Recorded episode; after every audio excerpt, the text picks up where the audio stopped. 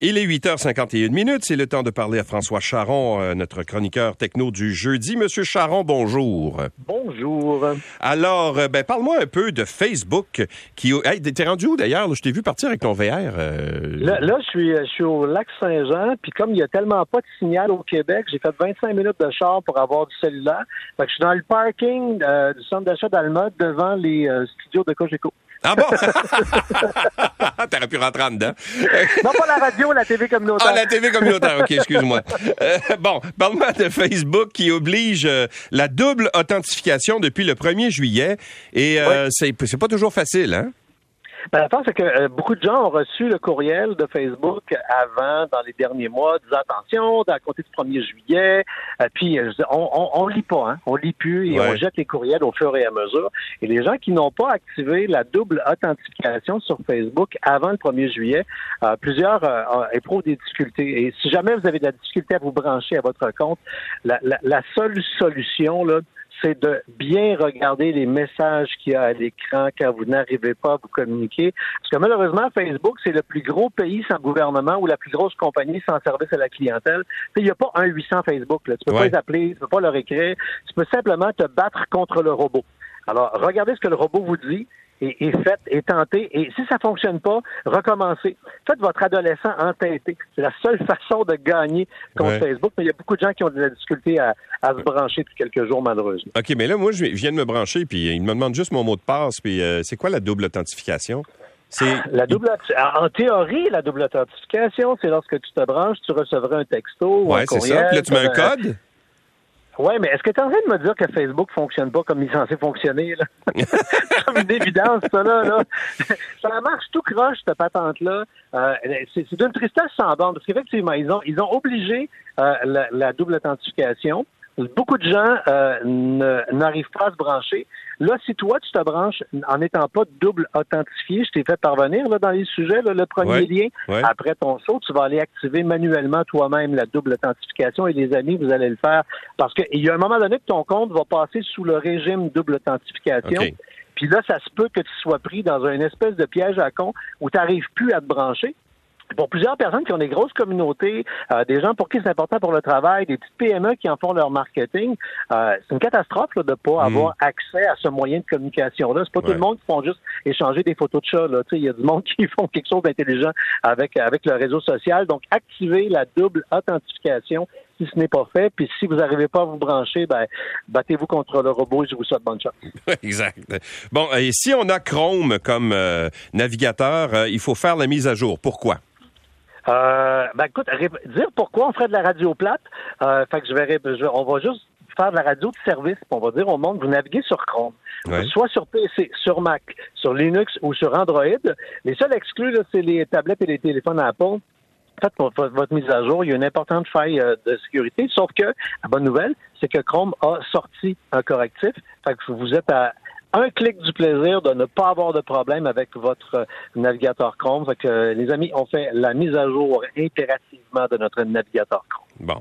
Il y a beaucoup de gens qui euh, euh, ont, n'est-ce pas, des, des, des, petits ratoureux là, qui réussissent à avoir des films gratuits sur le web et euh, en passant par des espèces de, de comment dire, de, de sites souvent hébergés en Russie. Et, et c'est dangereux de faire ça. Hein. Nos amis, c'est ainsi, ben oui, ben oui. Depuis toujours, là, faites attention à tout ce qui est tu mets le nom d'un film populaire et le mot gratuit après dans Google, si vous cherchez de cette façon-là, c'est sûr et certain que vous entrez dans un piège où vous allez vous retrouver euh, avec des virus. Vous allez être arnaqué. À la, à la bonne époque, dans le temps, les gens se ramassaient sur des sites de téléchargement euh, et, et, ils téléchargeaient des, vidéos avec un fichier qui terminait par .exe, donc c'est un exécutable. Ils s'infectaient. De moins en moins, euh, on voit ce genre de fichier-là. Mais on, a, on est à l'ère du streaming. Donc là, les gens cherchent streaming, film populaire, gratuit, streaming, Netflix gratuit. Et là, où vous arrivez d'après vous? Vous arrivez, encore une fois, comme je disais, dans des pièges où là, vous allez entrer dans le processus croyant, hey, vous, tu es donc le chanceux, la chanceuse qui a trouvé le site de streaming gratuit. Et très souvent, malheureusement, vous arrivez dans des endroits où soit vous allez être victime d'une fraude, ou soit vous allez infecter votre machine. Euh, ne touchez pas à ça. Les films ne sont pas gratuits. Euh, il y a des abonnements. On s'abonne un mois à un, on se désabonne. Mais cherchez pas sur le web et ou dans Google le, titre du dernier film de l'heure et le mot gratuit. C'est comme chercher je veux infecter mon ordinateur Enter. C'est pareil. C'est le même genre de recherche. Bon, je, je, je, passer à, un autre sujet parce que euh, tu es, toi-même euh, victime du fait que tu pas d'Internet en ce moment à l'endroit où tu étais. Tu es obligé de te déplacer. Mais si en, bon, le pire, c'est que j'ai du web, justement. C'est du cellulaire qui rentre pas. Ah, c'est le cellulaire euh, qui rentre pas. C'est le cellulaire qui rentre pas. Je réussis à avoir du web. Mais, euh, tu sais, dans t'allais jaser de mon espèce de petit gadget que euh, je propose aux gens qui voyagent beaucoup, qui est un routeur de vacances. Parce que souvent, quand on en a parlé la semaine passée, quand on arrive dans, un nouveau pays, une nouvelle nouvelle destination, on arrête à quelque part, on s'achète une carte SIM et on se prend un forfait local en carte prépayée. C'est la chose la moins chère. Sauf que si tu mets ça dans ton téléphone, puis que tu partages ta connexion avec euh, euh, chum, blonde, enfant, ami, ben toi, là, ton téléphone, il devient routeur. Et il fonctionne tout le temps, tout le temps. Ce qui fait que ta pile va être drainée dans le temps de le dire. OK.